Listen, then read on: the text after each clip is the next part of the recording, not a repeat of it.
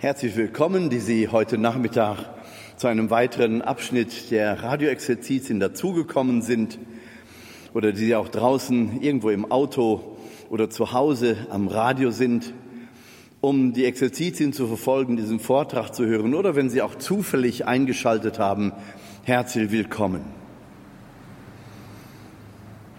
Ich kann jeden gut verstehen, der jetzt bei diesem wunderschönen Spätsommerwetter in den Niederungen Deutschlands, den Rhein entlang vom Bodensee bis zur holländischen Grenze rauf, sind 25 Grad gemeldet. Aber was glauben Sie, wie schön es auch hier oben in der Höhe von Balderschwang ist bei gut 20 Grad, klare Luft. Und ich kann mir auch vorstellen, dass der eine oder andere hier bei einer Wanderung unterwegs ist, ein kleines portables Gerät bei sich hat oder ein WhatsApp und vielleicht dem Ganzen jetzt auf einer Bank sitzend in die Ferne schauend, diese wunderbare Landschaft genießend. Ja, was auch immer jetzt um Sie herum ist, ich lade Sie ein zu diesem Thema, wie sollen wir Christen eigentlich sein in den äußersten Herausforderungen unseres Lebens, in Verfolgung und Bedrohung, Bedrängnis, in Krankheit und Qual, in Kreuz und Leid. Wie gehen wir mit diesen Dingen um, die wir uns absolut nicht wünschen für unser Leben und die wir so oft auch als Strafe ansehen? Dinge, die es absolut zu vermeiden gilt, die wir am liebsten herausdrängen würden aus unserem Leben. Wir wünschen uns eine Kirche, die jung ist, die dynamisch ist, die schlagkräftig ist, die das Evangelium mit Freude und Freiheit verkündet, mit lautem Lobpreis, mit Freude und Freiheit der Kinder Gottes. Und jetzt geht es eben auf die hinkenden Teile unseres Lebens, um da drauf zu schauen. Ist also Kirche doch wieder etwas für die Alten? Machen wir uns nichts vor. Das Thema Leiden begleitet uns unser ganzes Leben lang, von der Kindheit bis zum Tod. Dabei denke ich jetzt auch an die vielen Leiden, die wir mit uns rumschleppen, vernarbte Wunden, erlebtes Schlimmes, was uns angetan wurde oder was einfach irgendwie auf uns zukam durch Menschen oder durch sogenannte höhere Gewalt. Und in stillen Augenblicken dringt das wieder ein in unser Bewusstsein und überkommt uns wieder. Es scheint uns in Besitz zu nehmen. Also es geht gar nicht darum, auf die Wehwehchen der alt werdenden äh, Christengeneration zu schauen, sondern es geht generell darum, wie gehe ich denn, wenn ich getauft bin, wenn ich gesalbt bin mit dem Heiligen Geist, wenn ich weiß, dass ich gesandt bin, das Wort Gottes zu verkünden, wie gehe ich denn mit dem um, was mich ausbremst, was mich hinken lässt, was mir die Perspektive raubt, manchmal sogar den Atem ja, es gilt also, diese Dinge in den Blick zu nehmen und nicht zu verdrängen. Da kann das Wetter außen noch so schön sein, wenn ich auch jetzt auf einer Hochalm, auf einer Bank sitze, an einem wunderschönen Wanderweg, die letzten Bienen summen um mich herum. Wenn ich da sitze, dann kommt trotzdem hier und da vielleicht diese Wehmut über das Verlorene, über das, wo ich gebrochen bin, das Schicksal vielleicht, kommt mir auch immer und immer wieder die Geschichte die biblische Geschichte in den Sinn, wo Jakob am Jabokfluss mit dem Engel ringt die ganze Nacht hindurch. Und er kennt ihn gar nicht als Engel Gottes. Erst im Morgengrauen wird klar, dass er mit Gott selber ringt. Und als er sagt, ich lasse dich nicht, es sei denn, du segnest mich, da fällt der Segen Gottes durch diesen Engel eben so aus, dass Jakob auf die Hüfte geschlagen wird. Und von da an wird er völlig ausgebremst. Von da an braucht er den Stock, der ihm das Gleichgewicht sichert. Und er weiß, dass Gott sein Stock und sein Stab sein wird, auf allen Wegen, in finsteren Schluchten und auf den Höhenwegen des Lebens. Er weiß, dass es nicht auf seine eigene Kraft ankommt, sondern auf sein Vertrauen auf Gott. Und manchmal ist es, dass wir aus jugendlicher Leistungskraft sozusagen herausgebremst werden, um zu erkennen, worauf es ankommt. Nicht auf meine Hochenergie, auf meine Leistungskraft, sondern auf mein Vertrauen auf Gott. Und das in jedem Alter, ob jugendlich frisch, kernig und stark oder älter geworden, an den Wehwehchen des Lebens mehr und mehr leidend, weil die Summe der Dinge sich ja doch ganz schön ansammelt im Lauf der Jahre. Wie komme ich dahin, dass ich mit dem Leiden einen Friedensvertrag schließe? Wie komme ich dahin, dass die Leiden nicht immer wieder mein Leben beherrschen? Dass das, was ich erlitten habe, nicht immer wieder schmerzhaft sich an die Oberfläche drängt? Da gibt es ja sicherlich viele psychologische Ratschläge, das Leiden immer und immer wieder auszusprechen, bis es irgendwann gut ist, sich gute geistliche oder psychologische Begleiter suchen, mit denen man das Erlitten immer wieder anschauen kann. Die Konfrontation mit der Angst, um angstfrei zu werden. Ich denke jetzt aber nicht an die psychologischen Dinge, die sicherlich auch benutzt werden dürfen, die auch hier hineinspielen und auch dürfen sondern ich schaue auf das, was uns vor Gott leben lässt, was mir sozusagen diesen tiefen Verdacht nimmt, dass Gott doch hinter allem steckt und möglicherweise doch nicht ausschließlich gut ist, sondern dass er mich doch auch leiden lässt und diese Leiden mir belässt, auch wenn ich schon tausendmal gebetet habe, er möge mir doch diese Last von der Schulter nehmen. Wo ist dieser Gott, wenn ich leide? Wie kann Gott gut sein, wenn ich leiden muss? Wie sehr beherrscht mich dieser Gedanke? Wenn ich Menschen in einer katechetischen Runde oder in einer Bibelrunde frage, wer glaubt, dass Gott uns straft, dass Gott ein strafender Gott ist, dann geht keine Hand mehr hoch. Und dennoch weiß ich von vielen Gesprächen, dass gerade aus der älteren Generation immer wieder gesagt wird, uns ist früher der strenge Gott, der strafende Gott vermittelt worden, der, der auf alles achtet, der, der alles wahrnimmt, der doch ein kontrollierender Gott ist. Und insgeheim dann immer dieser Verdacht, dass Gott mich ja doch kontrolliert und bei Bedarf eben auch straft. Wir haben aber spätestens seit dem Zweiten Vatikanischen Konzil in den 60er Jahren doch alle dankbar dieses Gottesbild verändert, auch nochmal wahrgenommen, wonach Gott eben reine Liebe ist. Liebe, die sich hingibt in Jesus Christus bis zum Blutstropfen und die barmherzig ist wie Jesus bis zum letzten Atemzug. Dieser hingebende und barmherzige Gott, der in seiner Liebe uns erschaffen hat und in seiner Liebe uns trägt und heimruft. Daran wollen wir glauben, daran dürfen wir glauben. Das ist biblisch, das ist die Botschaft Jesu.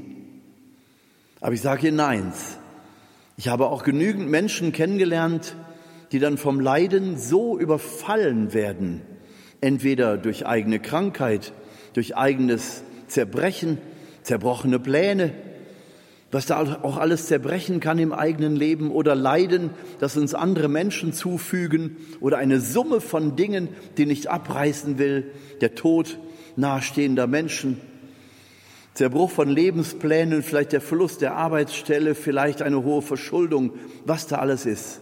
Und wer weiß, was da gerade in unserer Zeit noch alles auf uns zukommt. Die Ängste schweben ja schon wieder wie ein Schwert über uns. Das Angstszenario wird einmal wieder sehr hoch über uns aufgebaut. Durch Menschen oder durch höhere Gewalt sei dahingestellt. Also das, was über uns lastet, was uns bedrängt und die Fülle der Dinge kann uns manchmal, auch wenn wir an diesen liebenden Gott glauben, das, was wir erleiden müssen, kann uns manchmal aber doch so den Atem rauben, dass wir irgendwann doch wieder verzweifelt sagen, Womit habe ich das verdient und wofür strafst du mich denn jetzt, Gott? Warum hört denn diese Leidenskette nicht aus, nicht auf? Wir kommen in das Warum-Fragen und jede Warum-Frage ist die Frage von Entdeckern, von Physikern, von äh, Weltentdeckern, die einfach dem Geheimnis auf die Spur kommen wollen. Wie kann Gott das zulassen, wenn er doch eigentlich ein liebender Gott ist? Wenn er ein liebender Vater wäre, müsste er doch langsam mein Leiden sehen und es irgendwie von mir nehmen. Also ich versuche Ihnen das hier vorzustellen und viele von Ihnen sagen das ja auch in Seelsorgegesprächen, höre ich das hier oft genug. dann fällt mir manchmal auch nichts mehr ein und ich spüre förmlich den Druck, den diese Leidenskette, diese Summe der Dinge manchmal auch im menschlichen Leben aufbauen kann. Und dann gehe ich wirklich innerlich ins Gebet und versuche das Leiden einfach mitzutragen. Und ich glaube, dass auch das eine Form von Solidarität vor dem Angesicht Gottes ist, dass wir uns mit den Leiden eben gegenseitig nicht allein lassen, dass wir dieser inneren Stimme Gottes folgen, lass ihn nicht allein, lass sie nicht allein. Das Leiden der anderen aufnehmen, ihnen beistehen, ihnen helfend oder tröstend zur Seite stehen, das ist schon etwas ganz Wichtiges. Das nimmt das Leiden nicht weg, aber es stärkt die Kräfte, das Drückende eben auszuhalten. Eine meiner Entdeckungen ist eben auch die gewesen, dass ich mich selber auch von dem, von dem Druck des Leidens, das Leiden selber nicht, aber von dem Druck des Leidens befreien kann, indem ich die Blickrichtung ändere, indem ich eben nicht mehr auf das Leiden selbst schaue, auf das Kreuz, das mir auf der Schulter liegt, sondern dass ich auf Jesus schaue in der Stunde seiner größten Liebe, nämlich am Kreuz. Der letzte Atemzug, mit dem er liebend den Geist Gottes in diese Welt haucht. Auf diese Stunde der größten Liebe Gottes möchte ich schauen und ihm, dem sterbenden Gott, der an der Wut und an der Intrige von Menschen gestorben ist, der zum Opfer gefallen ist menschlichem Hass und menschlicher Bosheit und der dennoch in sich diese klare Entschiedenheit behält, Liebe zu sein, in Gott verwurzelt, uns dieses Beispiel der Liebe Gottes zu geben, bis zum letzten Blutstropfen, bis zum letzten Atemzug. Da begegnen wir einem Gott, der eben nicht das Schicksal der anderen begleitet, sondern der in Jesus selbst dieses Leiden in sich aufnimmt, um uns zu zeigen, es gibt kein Leiden, das so furchtbar ist, so grausam, so finster, dass ich, dein Gott, mit meiner Liebe nicht dabei sein könnte. Glauben wir also daran, dass Gott uns mit seiner Liebe, mit seiner Barmherzigkeit und mit seiner Hingabe begleiten will auf all unseren Wegen und wenn es noch so schwierig ist. Und er lädt uns ein, schau nicht auf das, was dich quält, sondern schau auf mich der ich so wie du dieses Leiden getragen habe. Und dann empfehle ich Menschen manchmal, dann opfere dein Leiden auf.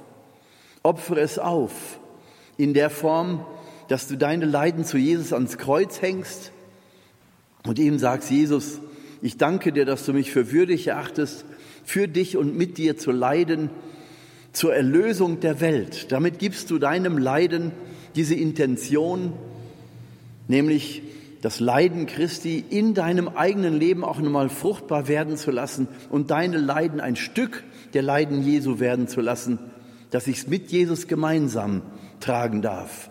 Das Leiden, das die Welt erlöst.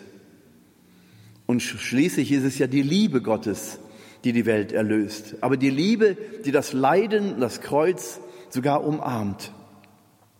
Das, was unserem Leben völlig quer kommt, das Kreuz, das Leiden, werde ich in einer noch größeren Liebe umarmen lernen. Und mit Jesus bekommt mein Leiden dann eine Würde. Es ist nicht mehr stumpf und erdrückend, sondern es bekommt eben die Würde, mit Jesus zusammen diesen Weg zu gehen. Ich darf ein Stück Miterlöser werden, mit Jesus den Weg der Erlösung gehen. Jesus leidet ja nicht am Kreuz und all die Welt geht frei aus, sondern jeder von uns nimmt in irgendeiner Weise am Leiden dieser Welt teil. Ob wir Schuldige sind oder ob wir schuldlos in eine solche Situation geraten, das spielt eigentlich überhaupt keine Rolle.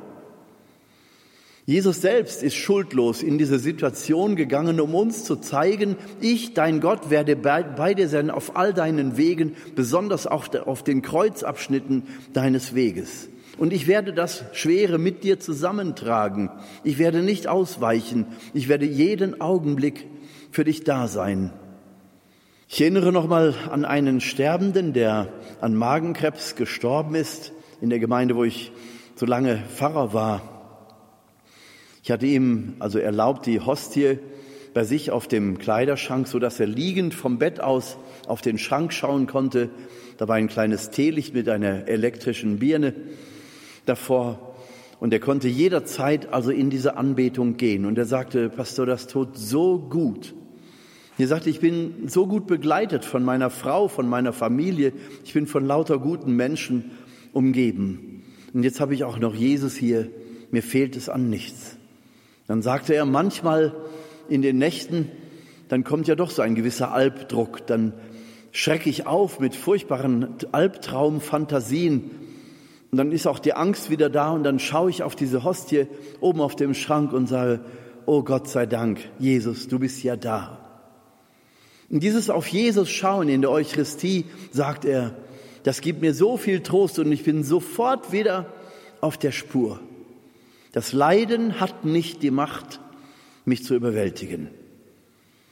Und dieser Mann ist so im Frieden gestorben, dass seine eigene Familie später gesagt hat, sowas haben Sie eigentlich noch nie erlebt, dass ein Mensch, der eigentlich so viele Schmerzen hatte, so im Frieden war und so ausgesöhnt mit seiner ganzen Situation. Keine Klage, kein Warum, kein Warum jetzt schon, einfach Jesus, du bist da. Und das ist alles, was ich brauche.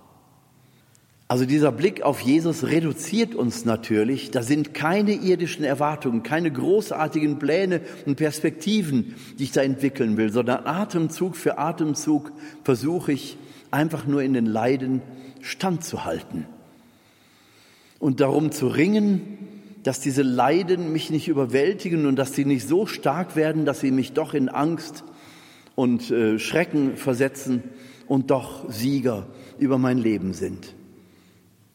Nein, ich lerne Glauben mit dem Blick auf Jesus in der Stunde seiner größten Liebe, dass ich eben nicht an einer Krankheit sterbe, sondern weil Gott mich heimruft. Herr, ich gehöre dir und niemandem sonst. Jesus, ich bin dein, auch jetzt in dieser Situation. Solche kurzen Sätze können wie ein Glaubensbekenntnis dann auch zitiert werden. Jesus, ich gehöre dir und niemandem sonst. Und dann auch erweitert, Jesus, ich gehöre dir und nicht meiner Krankheit. Ich gehöre dir und nicht den Schmerzen. Ich gehöre dir und nicht den Sorgen um meine Familie. Ich gehöre dir und nicht allem, was mir jetzt genommen wird. In dem Klagen und Jammern, was sich zwar zwischendurch immer vielleicht mal aufdrängt, aber es ist nicht das, was mich beherrscht. Ich gehöre dir, Herr. Das kann ich Atemzug für Atemzug wiederholen, wie eine Meditation. Jesus, Sohn Davids, erbarme dich meiner. Und ich werde spüren, dass diese Kraft, die von Gott herkommt, mich Atemzug für Atemzug begleitet. Wie das morgen und übermorgen aussieht, weiß ich nicht. Ist auch nicht wichtig. Aber jetzt, in diesem Augenblick, ist es hilfreich. Wenn es jetzt in diesem Augenblick hilft, dann kann ich es hochrechnen. Dann wird es auch in weiteren Augenblicken, vielleicht bis zum letzten Atemzug oder vielleicht auch bis zur Gesundung hilfreich sein. Das heißt, wir können selber mit dem Blick auf Gott in der Stunde seiner größten Liebe für uns, wir können auf diese Weise eine veränderte Situation in unserem Leben schaffen. Wir können verhindern, dass das Schwere so ein Leidensdruck wird, der uns beherrscht. Ja, und ich weiß von jungen Menschen sogar, die eine Sterbenskrankheit in sich hatten, die gesagt haben, ich gehöre Jesus und niemandem sonst und die gelebt haben bis zum letzten Atemzug. Ich denke da nach wie vor noch an diesen Philipp Mickenbecker, der vor einigen Jahren mit Anfang 20 gestorben ist. Real Life Guys, diese Gemeinschaft hatte er ja mitgegründet. Ich habe auch schon darüber gesprochen, aber das ist für mich eben so ein eloquentes, so ein beredtes Beispiel dafür, dass auch junge Menschen, die ganz in Jesus verwurzelt sind, leben bis zum letzten Atemzug und die nicht verzweifelt zusammenpacken und aufhören zu leben, nur weil sie wissen, jetzt habe ich eine Krankheit und die führt zum Tod. Erstmal weiß ich das hier gar nicht und ich weiß ja auch gar nicht, wann der Tod eintritt. Und außerdem kann das vom Wissen, dass du eine schwere Krankheit hast, bis zum letzten Atemzug, ja in den Augen Gottes die wichtigste Phase deines Lebens sein. Also nimm es an. Nimm es an und lass dir nicht die Lebensqualität rauben, dadurch, dass du die Interpretation gibst. Mit einer Krankheit ist das Leben nicht mehr sinnvoll. Das ist doch die Lügenbotschaft unserer Zeit. Krankheit und Sterben sind Teile unseres Lebens.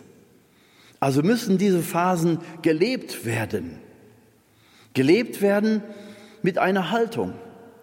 Mit einer Haltung, die von Jesus kommt. Und ich lasse mich nicht niederkriegen. Und ich weiß, auch in diesen Tagen ist mir auch hier noch eine Person begegnet, die unter schwerem Krebs leidet und der eine Initiative entwickelt hat, regelmäßig einmal im Monat einen Gebetstag zu organisieren. Und ich weiß, dass sie das sicherlich weiter tut bis zu ihrem letzten Atemzug. Sie will der Krankheit eben nicht erlauben, sie zu besiegen, sondern sie sagt einfach, ich tue alles für den Herrn, was ich kann. Und sie zieht ihre ganze Lebenskraft und ihre Lebensfreude aus dieser, aus dieser Gewissheit, wir geben Gott die Ehre. Wir loben und preisen seinen herrlichen Namen. Und seine Herrlichkeit und seine Liebe ist kein Augenblick in Frage gestellt. Und ich bin nicht das arme Geschöpf, das hier auf der Verliererseite steht, sondern ich bin mit Jesus im Siegeszug, in Siegeszug, um die Erkenntnis wie einen Duft auszustrahlen. Und selbst wenn ich durch Chemotherapie alle Haare verloren habe, selbst wenn mein Leben sich manchmal sehr geschwächt anfühlt, aber ich höre nicht auf, Gottes Namen zu loben und zu preisen.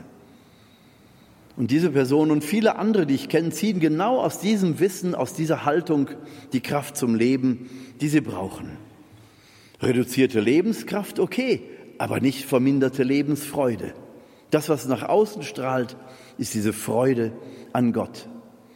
Verstehen Sie? Und da genau fängt es an, dass wir der Welt zeigen, es gibt auch im Leiden, im reduzierten biologischen Leben eine Kraft, die dich über den Dingen stehen lässt, die dich souverän sein lässt, um Christus zu verkünden und ihm Raum zu geben. Und du wirst spüren, es funktioniert.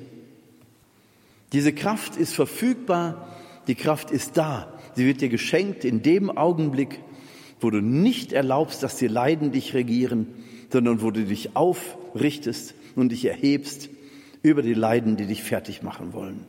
Diese Souveränität, so möchte ich es mal nennen, diese Souveränität von uns Christen, die führt letzten Endes, wenn wir das hochrechnen, auch zu einer Seele der Märtyrer, die Maria unter dem Kreuz hatte keine Perspektive, nicht wissend, was Gott als nächstes tun würde. Sie sieht menschlich gesehen nur als Mutter wie ihr eigener Sohn, von dem sie weiß, dass Gott in ihm ganz gegenwärtig ist, Gottes Sohn eben auch, dass der sterben muss wie ein Verbrecher, dem Lug und Trug und dem Hass der Menschen zum Opfer gefallen. Wie sollte sie da nicht mitleiden? Natürlich leidet sie mit, aber auch sie erlaubt diesem Leiden nicht, sie zu beherrschen. Sie steht da leichenblass, und andererseits voller Hoffnung, Gott, ich glaube dir, dass du einen Weg hierüber hinaus weißt und dass dies nicht das letzte Wort ist. Ich glaube dir, dass du auch mich hinüberführen wirst in ein neues Verständnis.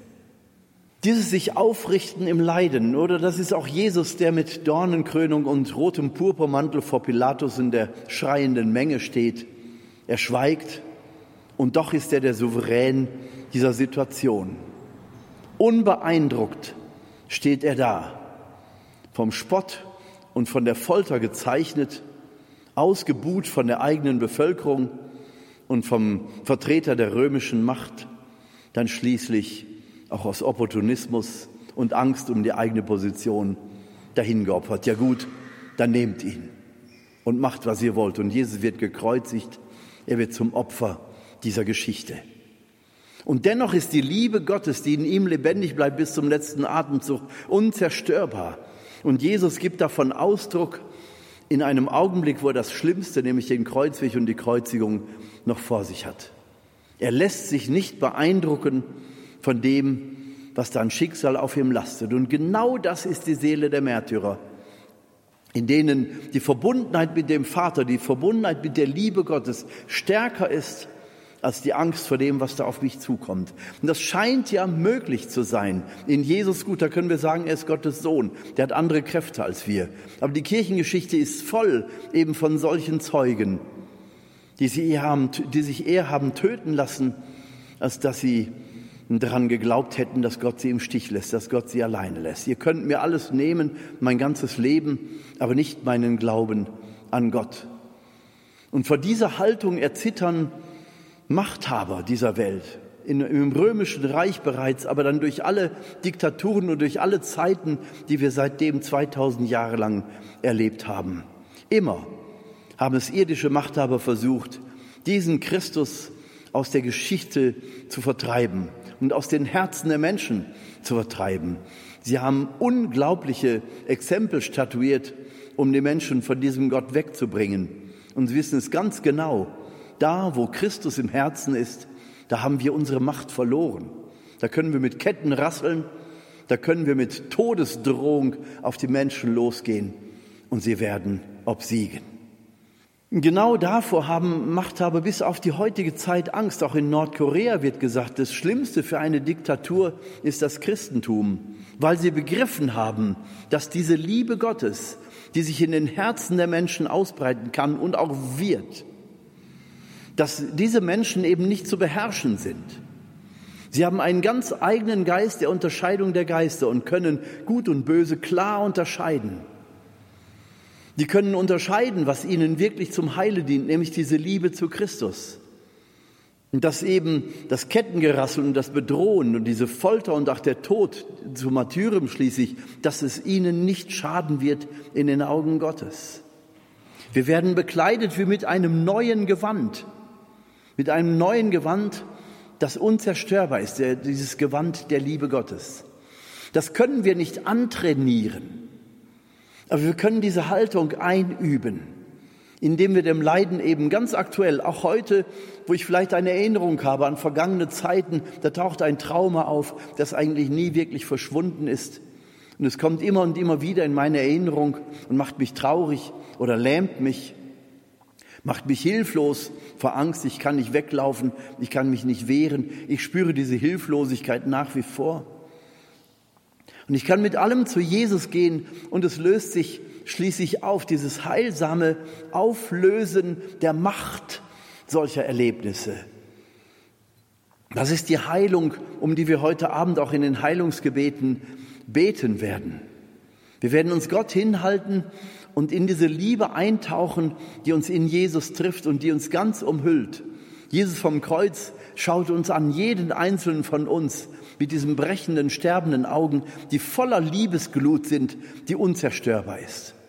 Mit diesen liebenden Augen, glühend vor Liebe Gottes, wird er uns anschauen und wird sagen, gut, mein Kind, dass du jetzt hier bist. Wie gut, dass du jetzt hier bist.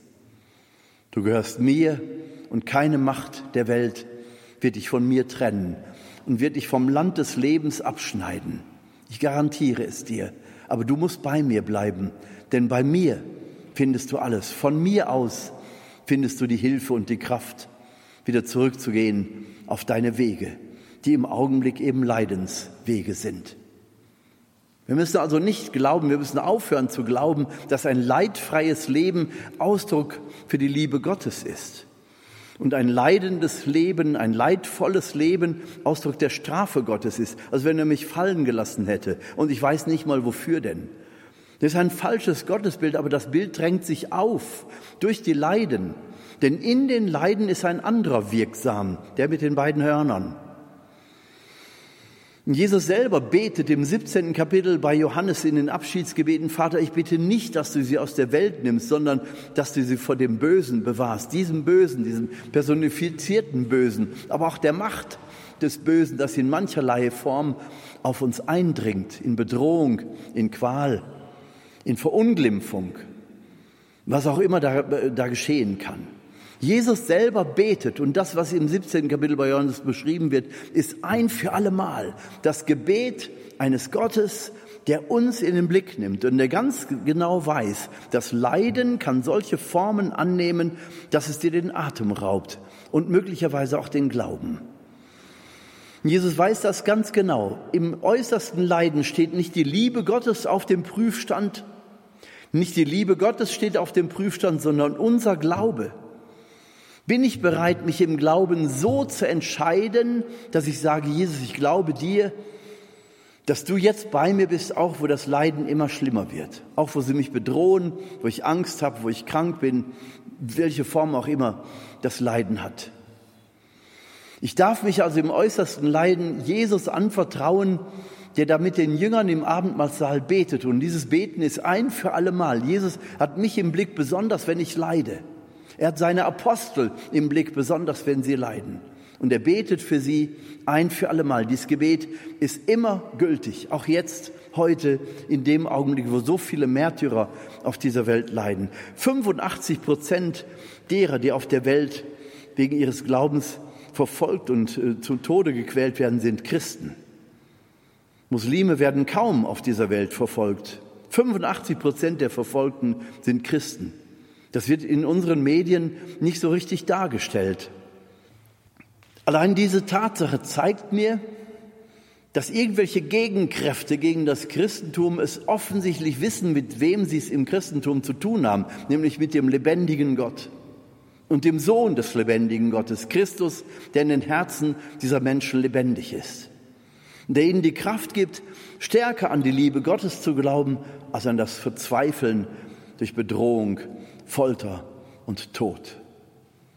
Das Martyrium beendet das irdische Leben, aber niemals diese Liebe Gottes, die durch nichts in Frage gestellt wird. Denen, die Gott lieben, wird nichts schaden, wird alles letzten Endes zum Besten gereichen. Die Freude und das Leid, die Gesundheit und die Krankheit, Leben und Tod, alles ist in Gottes Plan, ihr Lieben. Alles ist in Gottes Plan. Nur wir müssen aufhören zu unterscheiden, dass wenn wir die guten Dinge erleben, Gott bei uns ist und wenn das Schlechte kommt, ist er nicht bei uns. Das stimmt nicht. Das Leben ist ein komplettes Wechselspiel von Freuden und Leiden, das wissen wir alle.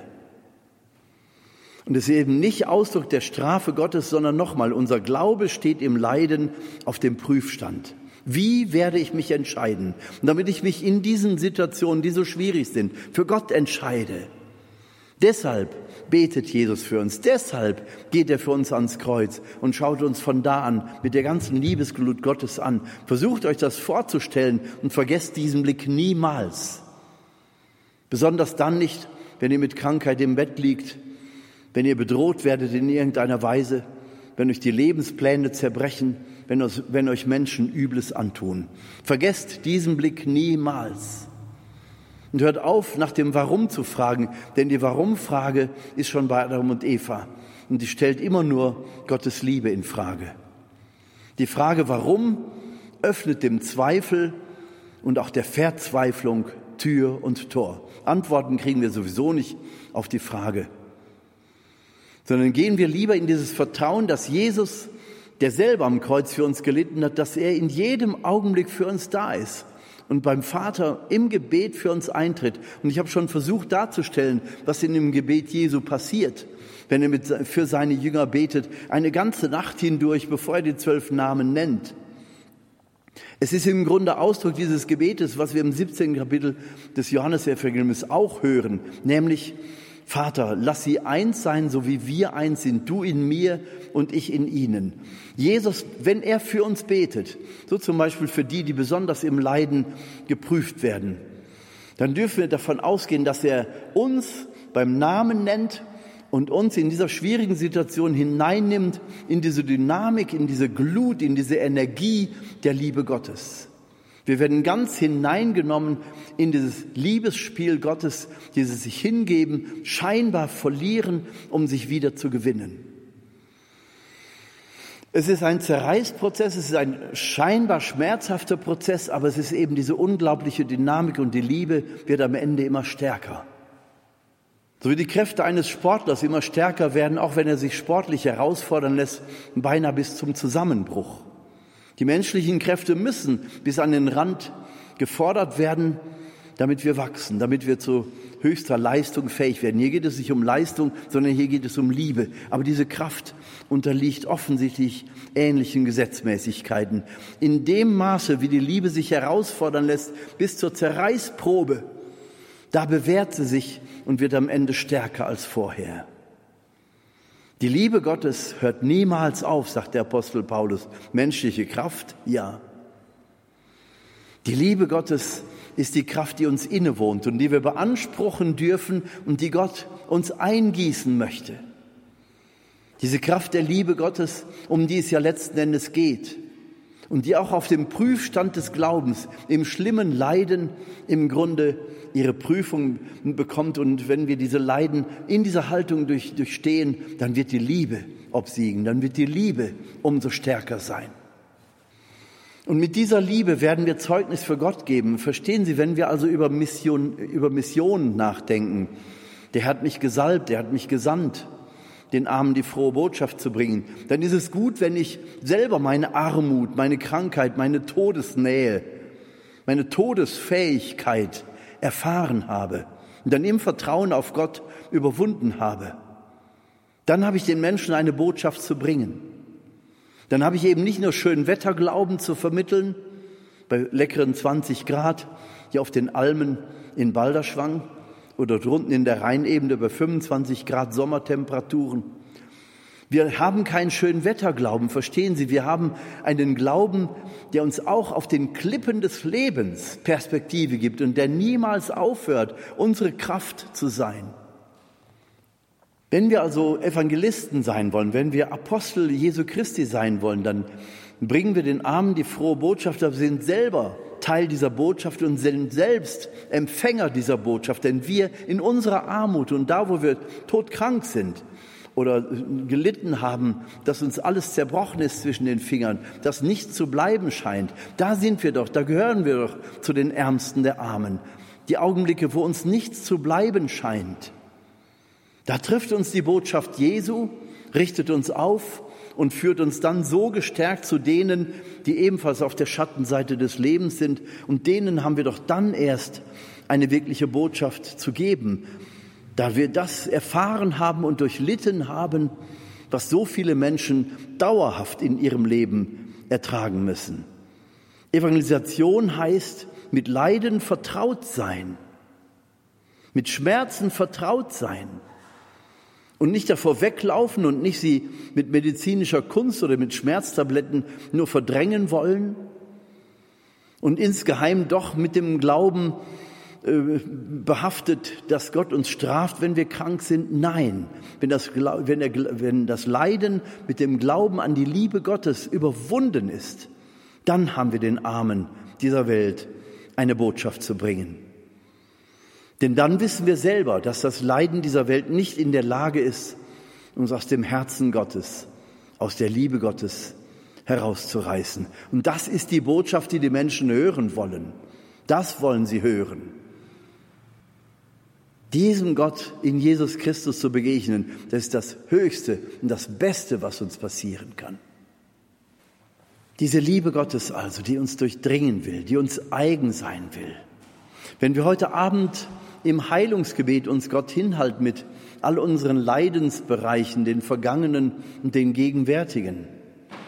Wenn wir Gott um Heilung bitten und vielleicht hier und da auch tatsächlich Menschen Heilung erfahren, eine Linderung der Schmerzen oder ein Überwinden von einer Dauerkrankheit, auch das haben wir hier in Balderschwang und an anderen Orten im Rahmen der Heilungsgebete hier alles erlebt. Die Zeugnisse liegen ja vor.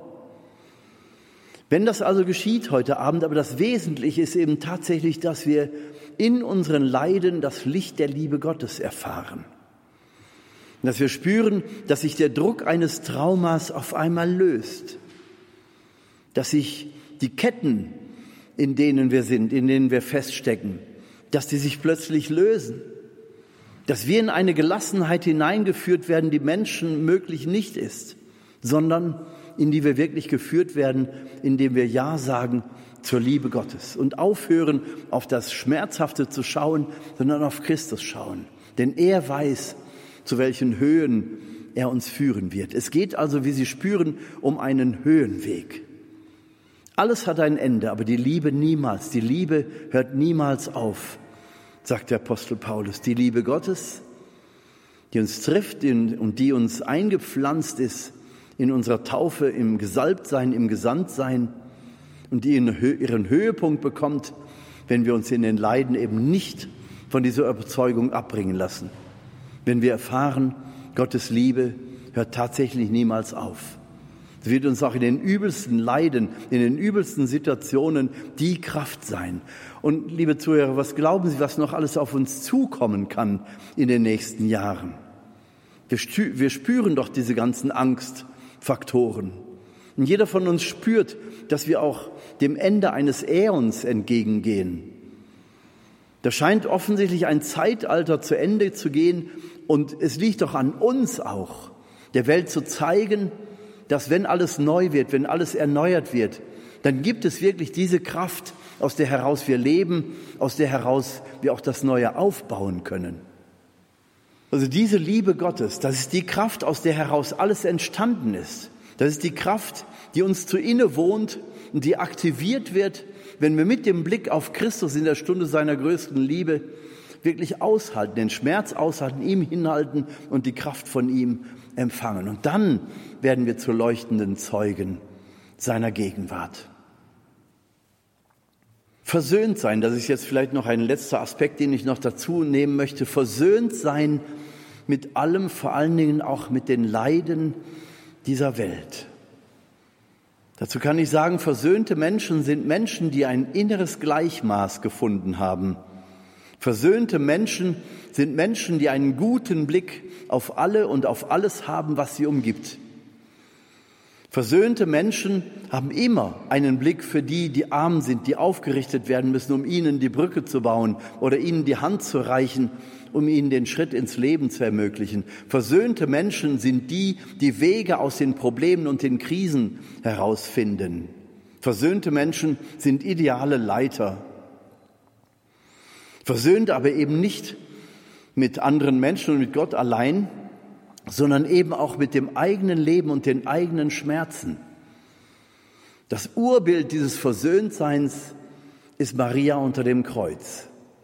Maria unter dem Kreuz, die kein Verständnis mehr hat und, und keine Perspektive, keine Erklärung hat und dennoch glaubend bleibt. Vater, ich glaube dir, dass du weißt, was du tust. Und das hier mit Jesus am Kreuz ist nicht das Ende. Das ist nicht das letzte Wort. Und sie vertraut einfach, dass Gott Wege über das Leiden hinaus hat. Und damit wird sie die Zeugin des Versöhntseins schlechthin. Auch wenn ich gar keine Erklärung mehr habe, keine Antworten mehr weiß, aber weiß, Gott hat alles in der Hand und er macht keinen Fehler. Das ist Ausdruck dieses Versöhntseins. Da ist die Seele im Frieden, auch wenn der Leib fast den Tod des Sohnes mitstirbt. Dieses Versöhntsein, das werden die Menschen an uns wahrnehmen, wir, die wir versuchen, das Evangelium Jesu Christi in die Welt zu tragen, gesalbt und gesandt, den Armen die frohe Botschaft zu bringen. Nochmal, da geht es nicht um Schönwetterevangelisation, sondern geht es auch darin, darum, die Leiden dieser Zeit mit Christus in, in seiner Liebe überwunden zu haben und dann die Antworten zu wissen. Versöhnt mit Gott, versöhnt mit den Menschen, versöhnt mit der eigenen schmerzhaften Geschichte und auch versöhnt mit mir selbst. Dieses Versöhntsein schafft Lösungen. Versöhnte Menschen schaffen Lösungen, finden Lösungen. Unversöhnte Menschen schaffen dauernd neue Probleme. Das ist ein Merksatz, den können Sie sich wirklich ins Herz schreiben. Versöhnte Menschen finden Lösungen. Unversöhnte Menschen schaffen Probleme. Also beten wir darum, dass wir so im Leiden an die stärkende und heilende und Lebenskraft Gottes glauben, dass wir versöhnt sein können mit dem Leiden, so wie Maria unter dem Kreuz, dass das unsere Grundhaltung wird, eben versöhnt zu sein. Versöhnt sein, das bedeutet auch mit den Dingen, die plötzlich auf uns zukommen. Chiara Lubich, die Gründerin der Fokularbewegung, hat einmal gesagt, wenn jemand dir eine Ohrfeige geben will und setzt an, dann ist das seine Verantwortung. Sobald die Ohrfeige bei dir ankommt, ist es Gottes Wille für dich. Dann fang nicht an zu klagen und zu jammern und warum und wie lässt du das zu, Gott, und ich habe äh, hab ich das denn verdient? Darum geht es doch gar nicht. Es geht darum, auch in den spontanen Situationen, in allem, was dir um die Ohren fliegt, äh, spontan, eine böse Nachricht, die da kommt übers Telefon, ein heftiger Vorwurf, der gemacht wird und du weißt gar nicht, wie dir geschieht. Und hinterher stellt es sich vielleicht aus einer Verwechslung heraus. Wie auch immer. Geh tief in die Versöhnung, geh zu Jesus am Kreuz, der dich anschaut und in seiner glasklaren Liebe, in der Liebesglut, die aus seinen Augen strömt, dich erfüllen zu lassen mit dieser Gnade, die dich souverän sein lässt, auch dann. Versöhnt sein heißt souverän sein. Nochmal, Jesus, der Dorngekrönte vor Pilatus und der schreienden Menge. Versöhnt sein, das ist der Ausdruck davon, dass wir in Christus sind und nicht den Leiden gehören. Ich gehöre dir, Jesus, und niemandem sonst. Nicht dem Leiden, nicht irgendwelchen Menschen, sondern in allererster Linie dir. Gib mir die Kraft, versöhnt zu sein, diese Engelsgeduld in meinem Herzen zu tragen, mit allem, was unverhofft kommt, eine gute Lösung zu finden. Du bist es, der mich diese Lösung finden lässt, wenn ich im Vertrauen auf dich die Ruhe bewahre. Ruhe bewahren heißt Gott vertrauen, absolut ihm vertrauen, denn er weiß, was er tut. Also das ist wirklich Lektion für die Fortgeschrittenen auf dem Weg des Glaubens. Eine Haltung im Leiden zu entwickeln, die dem Leiden nicht erlaubt, mich zu regieren. Genau das wird von Menschen registriert. Nicht wie ich predige, nicht wie ich toll dastehe, nicht wie ich strotze vor Gesundheit, sondern wie ich gerade auch in Zeiten der, der Krankheit oder der Schwachheit Ausdruck der Liebe Gottes gebe. Wenn ich da bin mit einer Haltung, die sich nicht herausreißen lässt aus dieser Überzeugtheit der Liebe Gottes. Gebe Gott, dass wir diese Gelassenheit entwickeln, diese Versöhntheit mit allem, weil Gott ist da. Gott schickt die Dinge, Gott lässt die Dinge zu und er weiß auch Wege darüber hinaus. Er findet Lösungen. Jesus Christus, wir danken dir für deinen Liebestod am Kreuz. Wir danken dir, dass die Liebe siegt und dass du die Welt erlöst hast mit einer Liebe, die sogar das Kreuz einschließt. Danke, dass du bei uns bist, dass du das Größte bist, was wir in unserem Leben jemals erwarten dürfen. Amen.